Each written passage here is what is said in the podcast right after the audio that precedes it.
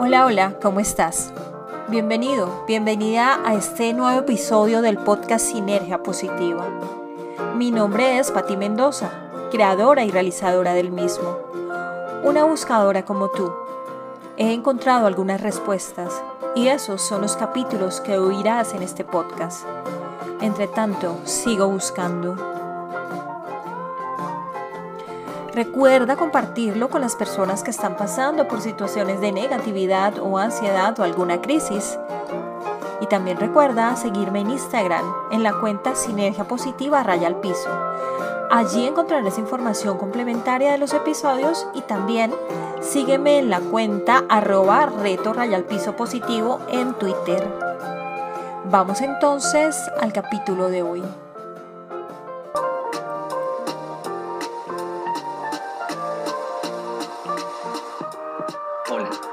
Darte la bienvenida a Sinergia Positiva, un podcast creado por Patti Mendoza, una mujer con la que descubrirás tu esencia, esa que está dentro de ti, pero que inexplicablemente has olvidado. Con Sinergia Positiva eliminarás tus miedos y obtendrás los recursos para instalar pensamientos de resiliencia, amor y felicidad en tu vida, sin importar lo que pase afuera. Todo lo que te contará Patty ha sido producto de su historia, de su evolución, de las decisiones que tomó en sus momentos de oscuridad y de todo lo que aprendió de ellos. Así que regálate este espacio, atrévete, camina junto a ella, no te arrepentirás.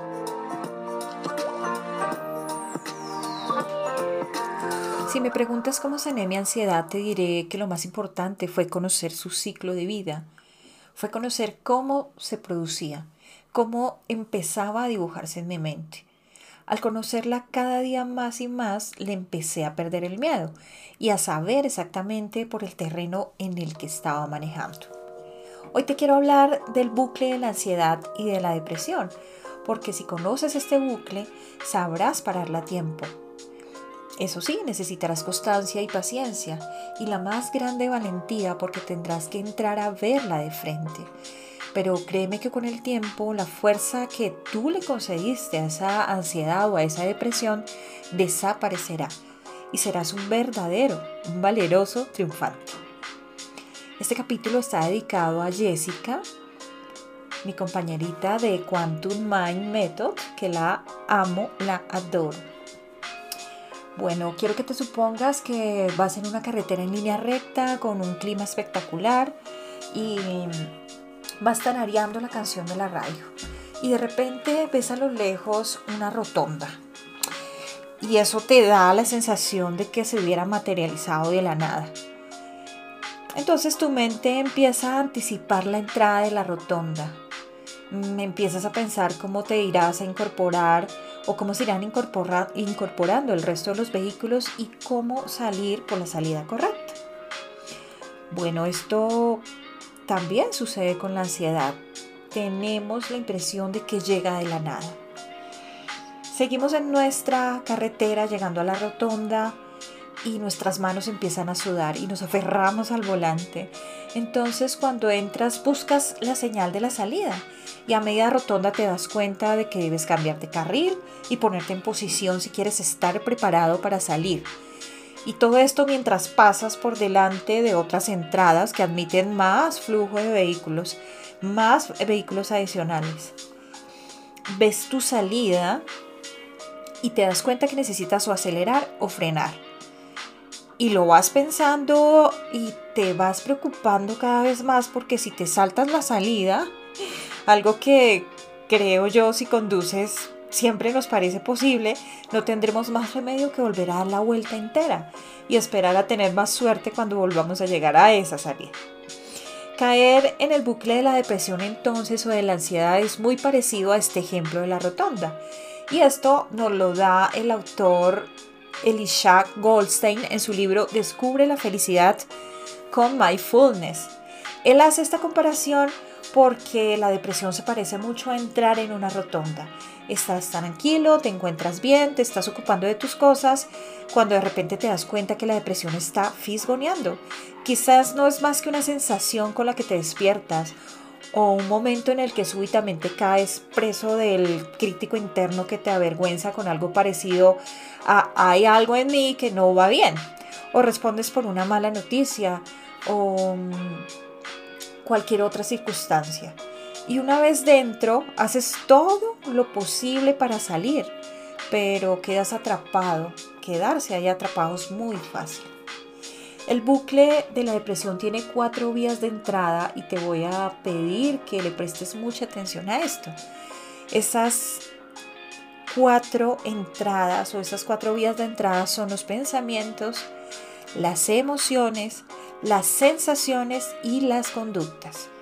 Cualquiera de estas cuatro puede hacer caer en este bucle depresivo y una vez dentro la mente empieza a dar vueltas y esforzarse por salir y obviamente llegan una cantidad increíble de pensamientos mientras que el cerebro sigue esforzándose en entender lo que está pasando.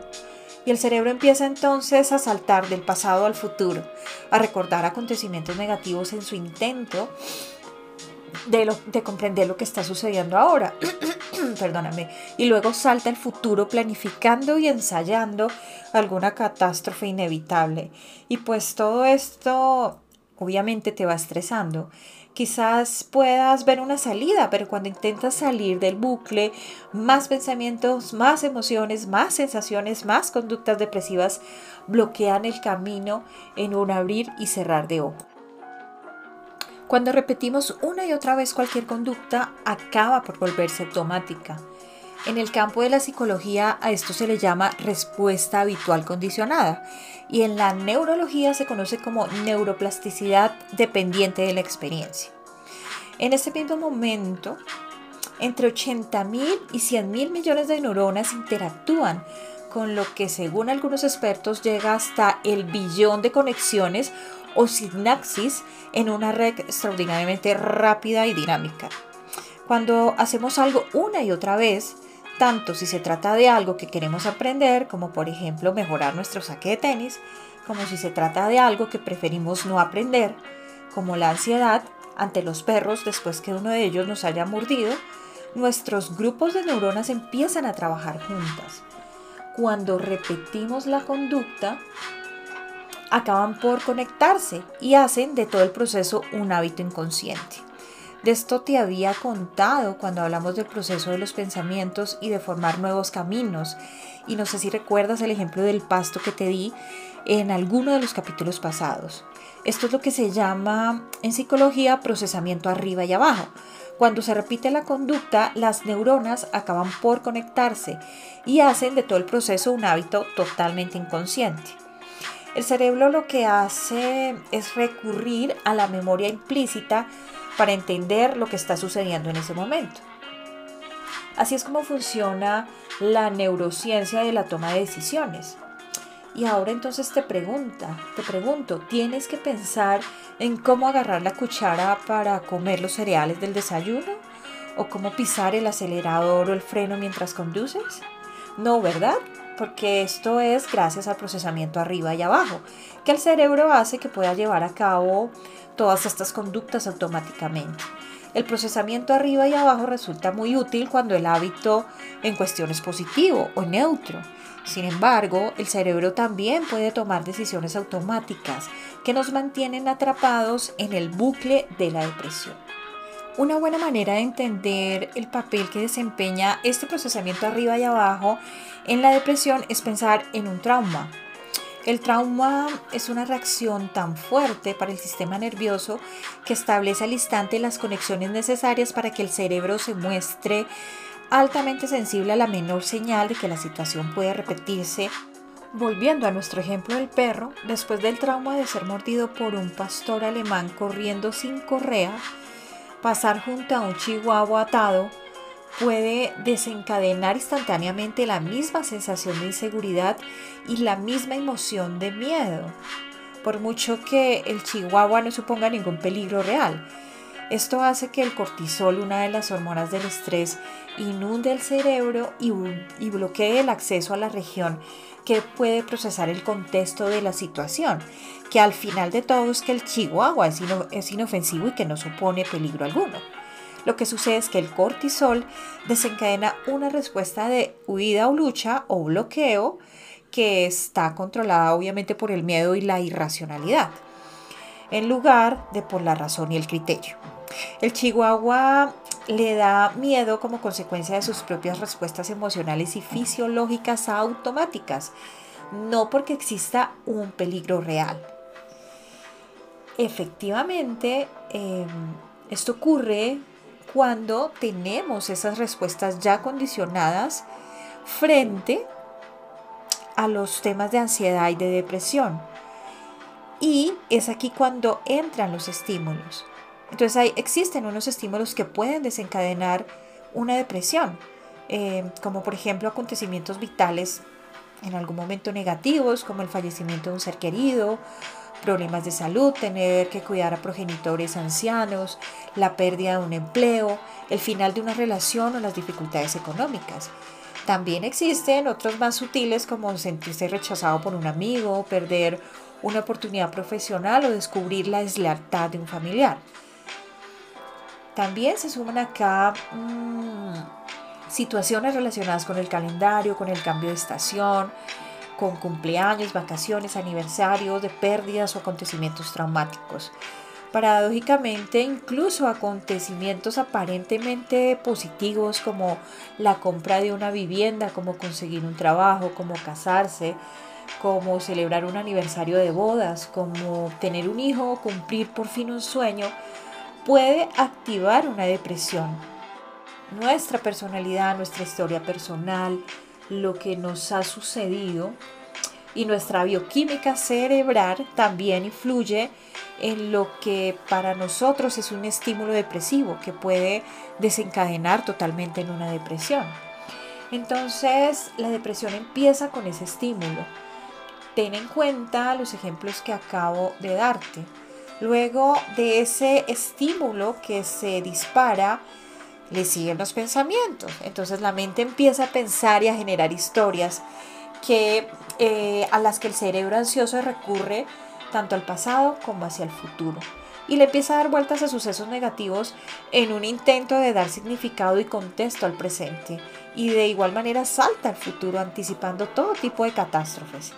Y obviamente eso mm, estresa más la situación. Luego de estos pensamientos vienen las emociones y te encuentras con la tristeza o te encuentras con la ansiedad y todas esas emociones negativas se intensifican. Surgen pensamientos o preguntas de por qué estoy deprimido, qué he hecho mal, siempre me pasa lo mismo, soy un desastre, etcétera, etcétera. Esta espiral de pensamientos puede ser algo instantáneo o prolongarse durante días.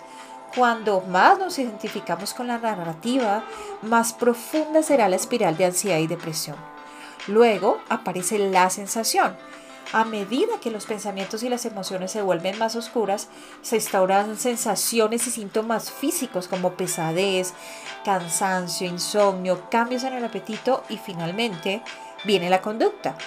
Los pensamientos negativos, las emociones difíciles y las sensaciones incómodas alteran la percepción e influyen en la capacidad de tomar decisiones saludables acerca de esa conducta y esto a su vez puede llevarnos a pensamientos, emociones y sensaciones aún más negativas, difíciles e incómodas.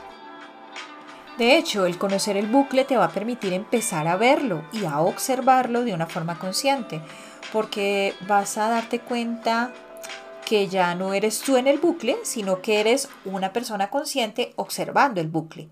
Y en ese espacio vas a encontrar la libertad y la elección. Y estas dos son suficientes para crear conciencia, para responder de una manera más saludable a ese bucle. Entonces el primer paso será aprender a observar de forma objetiva el bucle cuando esté en funcionamiento, en lugar de caer atrapado en él. En el mismo momento en que percibimos el bucle, ya hemos entrado en acción y de esta manera saldremos de él y nos colocamos en un espacio de perspectiva y de elección y como te decía al principio, demostrado ya por la ciencia, la acción deliberada y repetida nos permite cambiar nuestro cerebro para mejorar. Esto es lo que se llama neuroplasticidad autodirigida. Y es un concepto del investigador Jeffrey Schwartz de la Facultad de Medicina de la Universidad de California. De esta manera entonces puedes empezar a bajar el miedo, el volumen al miedo que mantiene el hábito y detectar los estímulos que lo activan. Entonces, ese programa de observar el bucle es como si se descondicionara el cerebro de la depresión. Haber sufrido una depresión en el pasado no significa que estemos condenados a sufrirla durante el resto de nuestras vidas. Entonces entender el funcionamiento del bucle es el primer paso para salir de él. Tomar perspectiva y colocarnos en un espacio de elección, de posibilidades y de libertad. Tanto así que si estás conduciendo y se aproxima una rotonda, no tienes necesariamente que entrar en ella. Puedes desviarte y seguir otra ruta. Esto es posible y cuando empieces a practicarlo mucho mejor, entonces vas a poder salir de él más rápido y con el tiempo evitarás caer en él. Abramos entonces nuestra caja de herramientas.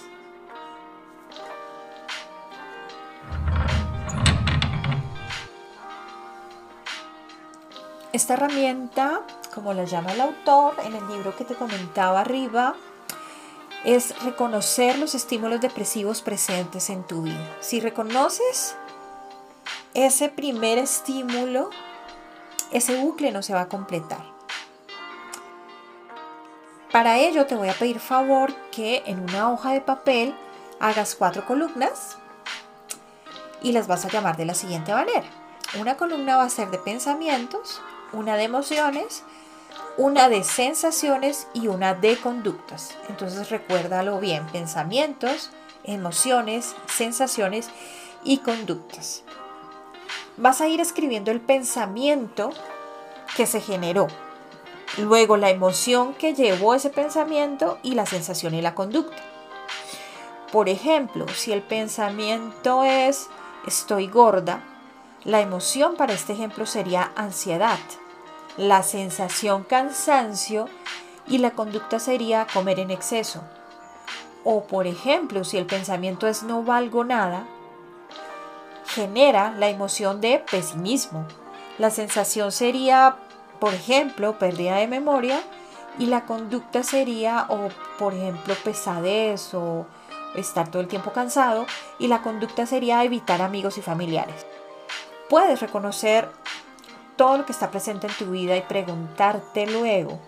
Haz esa lista primero con tus pensamientos, emociones, sensaciones y conductas. Obviamente es un trabajo que, que exige que te sientes que lo hagas muy juicioso y luego de que las tengas, aunque, aunque sea una lista pequeña de 5 o 6 em, emociones, em, sensaciones, conductas y pensamientos, luego te vas a hacer la pregunta ¿qué te hizo sentir ese estímulo? Por ejemplo, ¿qué te hizo sentir ese trauma que tuviste?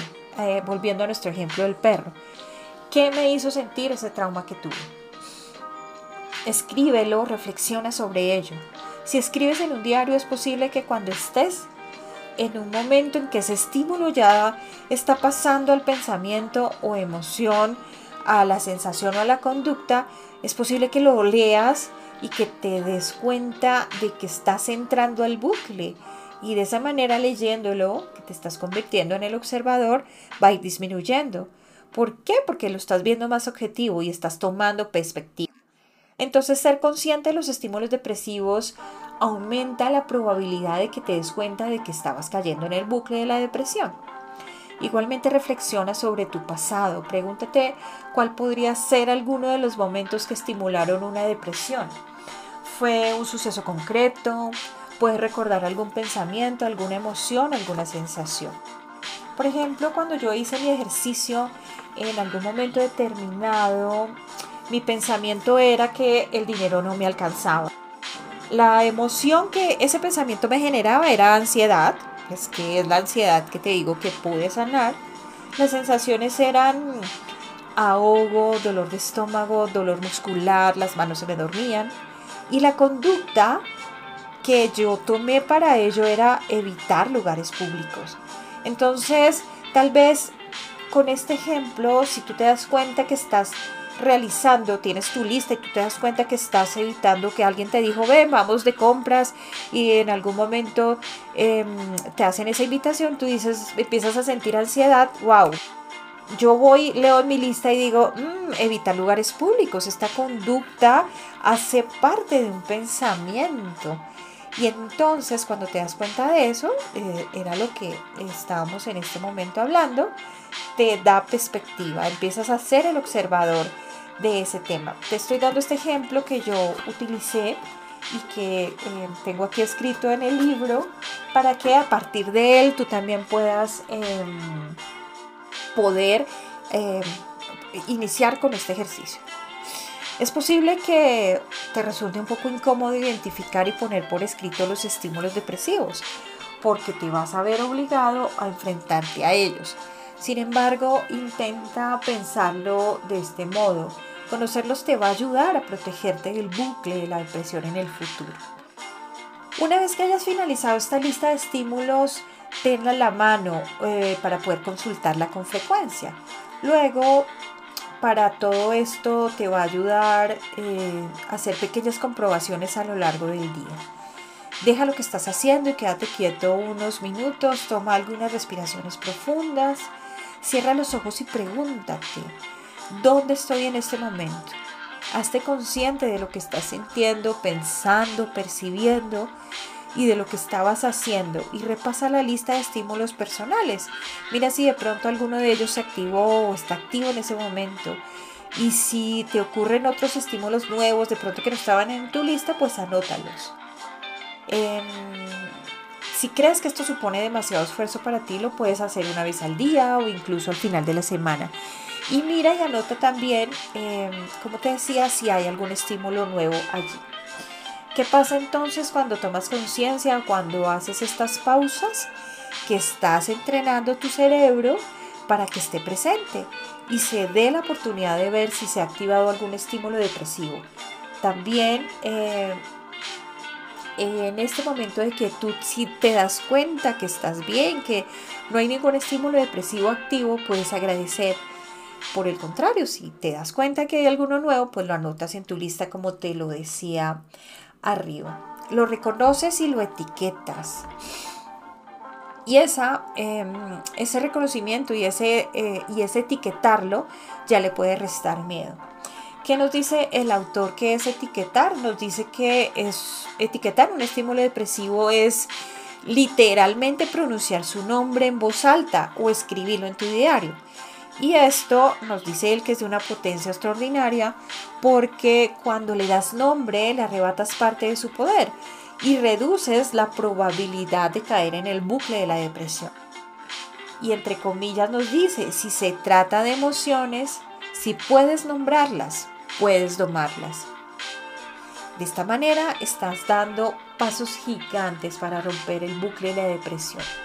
Entonces recuerda, uno, confecciona tu lista de estímulos habituales. Dos, concédete pausas a lo largo del día o al final de la jornada para dar un repaso a tus pensamientos, emociones, sensaciones y conductas. 3. Identifica y reconoce si se activa alguno de esos estímulos. Etiqueta el estímulo y ponlo en palabras y sé consciente de la posibilidad de que puedes estar entrando en un bucle depresivo. Y recuerda que cuando te das cuenta de que el bucle está ahí, estarás en un espacio de conciencia en el que puedes empezar a tomar medidas. Esto créeme te va a ayudar. La frase del capítulo te la repito, aunque está eh, dicha antes, si se trata de emociones, si puedes nombrarlas, puedes tomarlas. Gracias por escucharme. Yo creo firmemente en ti. Creo en tu fuerza interior. Creo que cuando miras a tu corazón empiezas a florecer. Creo en el amor que te rige. Creo en el gran y maravilloso futuro que te espera. Un abrazo de amor.